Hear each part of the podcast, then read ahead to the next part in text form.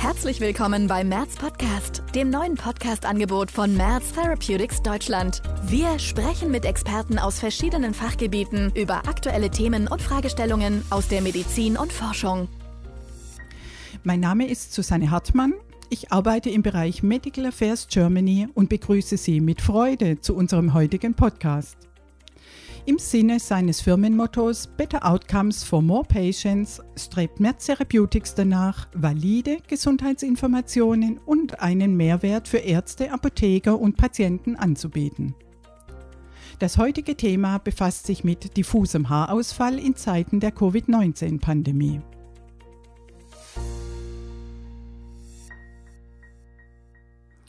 Haarausfall kann in verschiedenen Formen auftreten und unterschiedliche Ursachen haben. Die persönliche Betroffenheit und die Unsicherheit vor weiterem Haarverlust können die Lebensqualität gravierend vermindern. Wichtig für gezielte Behandlungsstrategien ist eine fundierte Diagnose und individuelle Besprechung der Möglichkeiten. Zu wesentlichen Aspekten im Umgang mit diffusem Haarausfall spreche ich heute mit Herrn Dr. Uwe Schwichtenberg.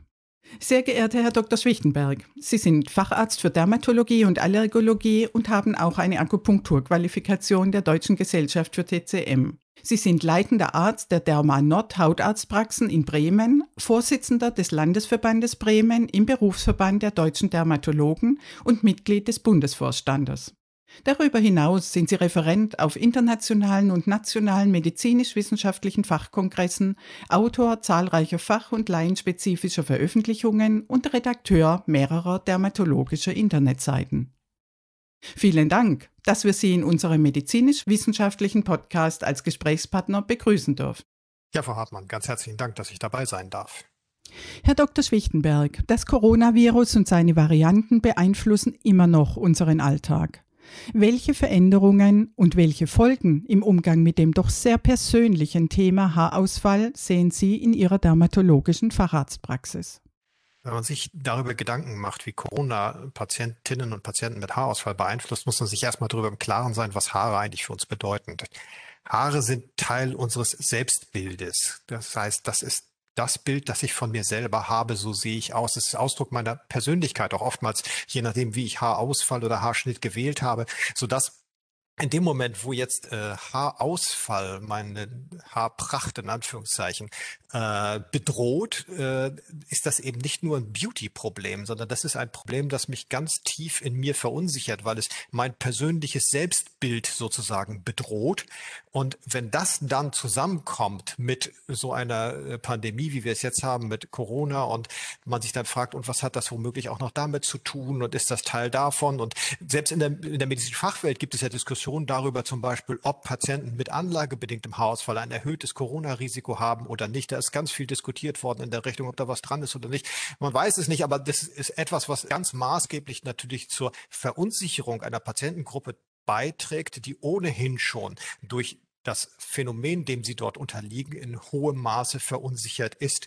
Ja, und äh, natürlich kann eine Corona-Infektion, wie jede andere Infektion eben auch, äh, einen diffusen Haarausfall verursachen. Und wir sehen das natürlich Tag ein, Tag aus, dass Patienten nach Corona Wochen oder vielleicht sogar Monate später dann auf mal mit Episoden diffusen Haarausfalles kommen und dann natürlich nochmal hochgradig verunsichert sind, weil sie sich dann fragen, bedeutet das womöglich, dass auch noch meine Infektion da ist, wenn jetzt noch der Haarausfall ist, was nicht der Fall wäre, sondern, sondern es ist schlicht und einfach Ausdruck der Tatsache, dass ich eine schwere Infektionskrankheit hinter mich gebracht habe in der Zeit, in der sozusagen den Haarwurzeln signalisiert worden ist, jetzt kümmern wir uns um Corona und nicht um dich, lieber Haarwurzel. Äh, und dann äh, hat sie halt ein bisschen Schaden genommen in der Zeit und das kommt dann mit einem zeitlichen Verzug hinterher und dann kommt der Haarausfall nach. Aber das trifft eben auf, äh, auf Personen, die von vornherein schon durch das Krankheitsbild hochgradig verunsichert sind und dann kommt das noch oben drauf. Also wir sehen in unserer Praxis im Moment deutlich erhöhten Beratungsbedarf. Äh, ganz, ganz anders, als man vermuten würde, dass man jetzt sagt, ah, jetzt ist ja Corona, jetzt sind die sowieso alle zu Hause, keiner kann raus, weil es ja alles äh, äh, im, im, im Close-Down sozusagen, ja. Und äh, dann ist ja auch egal, ob die Haare ausfallen. Nee, definitiv nicht. Das ist überhaupt nicht egal und die, die Angst und die Sorge ist eher doppelt so groß als, als weniger. Sie haben gerade eindrucksvoll eine häufige Art des Haarausfalls angesprochen, den diffusen Haarausfall. Woran ist dieser für Betroffene erkennbar und gibt es spezifische Ursachen für diffusen Haarausfall? Also Sie bemerken den diffusen Haarausfall daran, dass Sie vermehrten Haarverlust haben. Das heißt, Sie sehen die Haare, die ausfallen vermehrt Haare in der Bürste, in der Dusche, auf dem Fußboden. Eins meiner Lieblingszitate von einer, einer meiner Patientinnen ist, mein Bad sieht aus, als hätten wir einen Bernardiner. Ja, also sowas in der Richtung. Das heißt, Sie bemerken auf mal, meine Haarumsatzrate ist deutlich höher geworden. Ich wusste schon immer, dass ja, ein paar Haare verliere ich ja. Ja klar, das verliert ja jeder Mensch, ja. Aber jetzt auf mal äh, habe ich bemerkt, diese Rate des täglichen Ausfalles ist viel, viel höher geworden. Das ist ein klassisches Symptom für diffusen Haarausfall. Bedeutet auf der Kopfhaut selbst auf, auf dem Foto, wenn man so will, ja, sieht der Unbedarfte gar nicht unbedingt oder meistens überhaupt nicht, dass sich etwas geändert hat, sodass auch diese, meistens sind es Patientinnen, das ist deutlich äh, weiblich geprägt, dieses Krankheitsbild, ähm, sodass diese Patientinnen oftmals auch auf Unverständnis stoßen. Ja, die sehen, was sie im Badezimmer verloren haben, haben die große Angst und Panik nach der Devise, wenn das noch drei Wochen so weitergeht, habe ich kein einziges Haar mehr auf dem Kopf, haben aber ein Bild nach außen hin, weil ja dass jedes Haar auch wieder durch ein neues ersetzt worden ist, dass das alles Klammern auf, eigentlich ganz okay aussieht, ja. Ja, sie selber wissen, das war aber vorher voller, da war vorher mehr. Aber es ist nicht so, dass da jetzt die Riesenlücken wären oder der, die Patientin kahl ist oder so, sondern die Frisur als solches ist grundsätzlich noch vorhanden und jeder, der sie sieht und sagt, wieso Haarausfall, was willst du eigentlich? Ja, ist doch eigentlich alles ganz okay. gerade bei den Patientinnen, die über sehr volles, sehr langes Haar verfügen, äh, die besonders schönes haben, Haar haben, die natürlich dann auch in besonderem Maße sich davon bedroht fühlen. Wenn ich kurz drauf war, wie, wie schick das aussah, das Ganze, und die Haare halb bis zur Gürtellinie schon gereicht haben, dann sieht das natürlich erstens viel schlimmer aus, was da ausfällt, als wenn bei mir die Haare ausfallen, die relativ kurz sind. Ähm, und dann zweitens kommt eben noch dazu, dass ich das auch noch besonders schlimm finde, dann, wenn es mich da entsprechend bedroht. Und dann kommt irgendjemand anders und sagt, was willst du eigentlich? Du hast auch noch tolle Haare da. Ja, dann fühlt man sich völlig unverstanden. Sie erwähnten, dass die Haarwurzeln eine entscheidende Rolle für die Gesundheit unserer Haare spielen. Warum sind Haarwurzeln anfällig für einen Mangel an Nährstoffen? Ja, also das, das Phänomen des diffusen Haarausfalles, das findet an der Haarwurzel statt. Es ist ein Phänomen, das die Haarwurzel als solches auslöst. Das heißt also, die Haarwurzel ist eine äh, Zellregion mit Zellen, die zu den sich am schnellsten teilenden Zellen unseres Körpers gehören und dementsprechend natürlich auch am empfindlichsten auf irgendwelche Störungen ihrer Versorgung reagieren und oder aber auch ganz aktiv auf, auf Sparflamme geschaltet werden, um Energie zu sparen, sozusagen in Situationen, in denen der Körper meint, das ist jetzt nicht unser wichtigstes Thema, wir kümmern uns jetzt wie vorhin schon erwähnt, zum Beispiel um den Kampf gegen eine Covid-Infektion oder wir kümmern uns gegen die Magen-Darm-Grippe, die hier gerade ist oder was auch immer.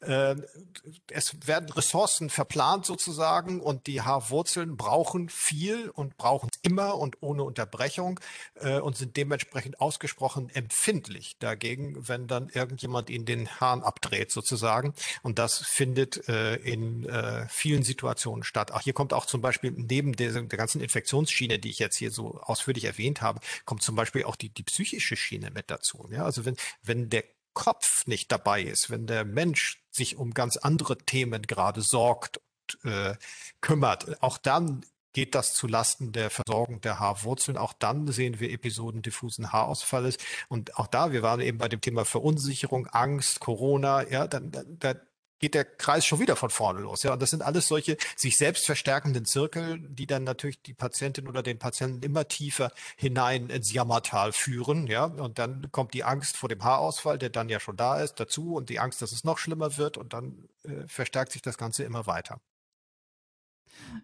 Das kann man sich sehr gut vorstellen.